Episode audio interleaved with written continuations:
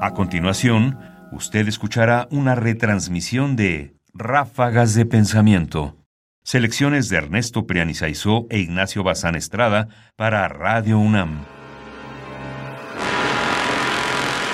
Ráfagas apocalípticas.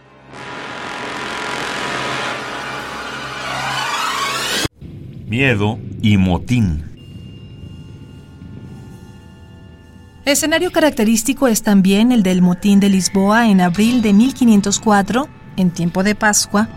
En el transcurso de una ceremonia en la iglesia de Santo Domingo, el pueblo grita de pronto ¡Milagro! a la vista de un crucifijo que empieza a resplandecer. Pero uno de los asistentes emite una duda. Solo se trataría de un reflejo al punto es tratado de cristiano nuevo, asesinado y quemado. Luego los dominicos, blandiendo crucifijos, salen de la iglesia y excitan a la multitud al grito de ¡Herejía! ¡Herejía! Durante tres días se desencadena un motín en la capital que provoca en ella cerca de mil muertos, uno de los raros progromos del siglo XVI. El rey estaba entonces en el Alentejo al volver a Lisboa, castigó a la ciudad y ordenó ejecutar a los dos religiosos autores de las revueltas. Pero no fueron ejecutados porque sin duda habían escapado. 36 años después, volvemos a encontrarlos vivos. Jean de Lumeau, El miedo en Occidente.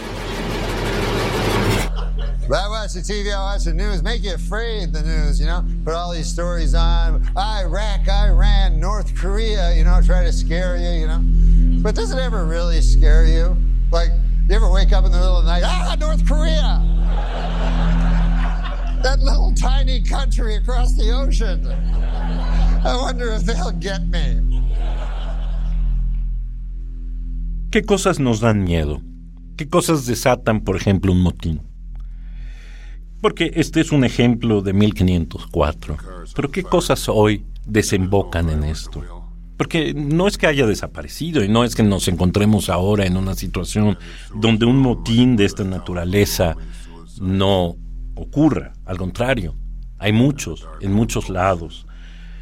Y entonces la pregunta es por qué el miedo no ha desaparecido. ¿Qué hemos hecho que el miedo realmente no desaparezca?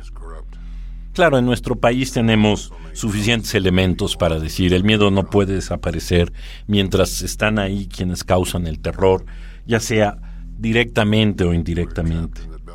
No podemos estar tranquilos si efectivamente eso no se elimina y se erradica. Pero al mismo tiempo, en lugares donde ese quizás no es el temor principal, como aquí, también existe otro temor. Y de pronto uno se pregunta si el temor no debe ser en principio o no es en principio un mecanismo de nuestra propia sociedad para una forma perversa de su gobierno, de su control. El salir a gritar herejía, herejía o amenaza, amenaza, que tanto excita a todos nosotros, puede ser una forma, sí, de manipulación, puede ser una forma de mantenernos en casa, de obligarnos justamente a creer que alguien nos defiende, cuando en realidad está utilizando eso para inmovilizarnos. En fin, pensar qué es lo que excita nuestro miedo y cuál es el lugar que el miedo tiene en nuestras sociedades es una forma quizás de entender cómo evitarlo, cómo superarlo, cómo llevarlo a otra condición.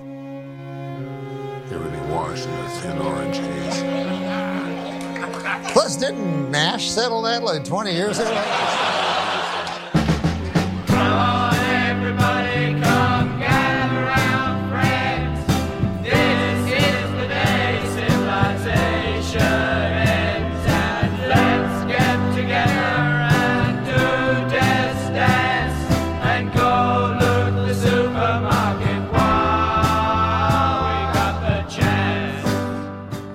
Ráfagas de Pensamiento ahora en www.ernestopriani.com.